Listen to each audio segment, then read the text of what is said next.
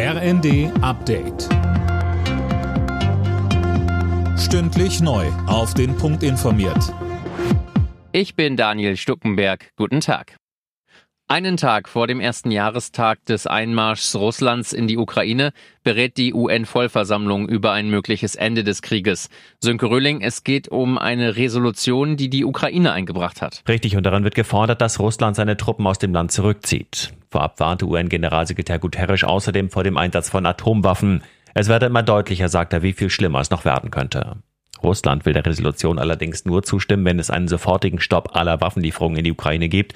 Die Frage ist nun, wie viel Rückendeckung Russland von anderen Staaten bekommt. Pekings oberster Außenpolitiker Wang betonte erst gestern bei einem Besuch im Kreml, die Beziehung Chinas zu Russland sei felsenfest. In Potsdam geht die zweite Tarifverhandlungsrunde für die Beschäftigten von Bund und Kommunen weiter. Gestern hatten die Arbeitgeber noch kein Angebot vorgelegt. Die Gewerkschaft Verdi und der Deutsche Beamtenbund drohten bereits mit neuen Warnstreiks.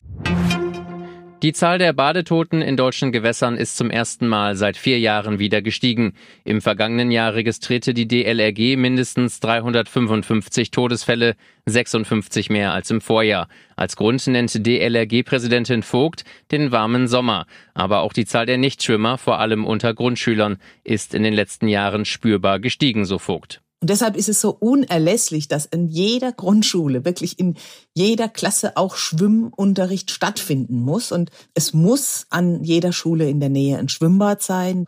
Da ist auch die Politik auf allen Ebenen gefordert. In der Fußball-Europa League kämpfen am Abend Bayer Leverkusen und Union Berlin um den Einzug ins Achtelfinale.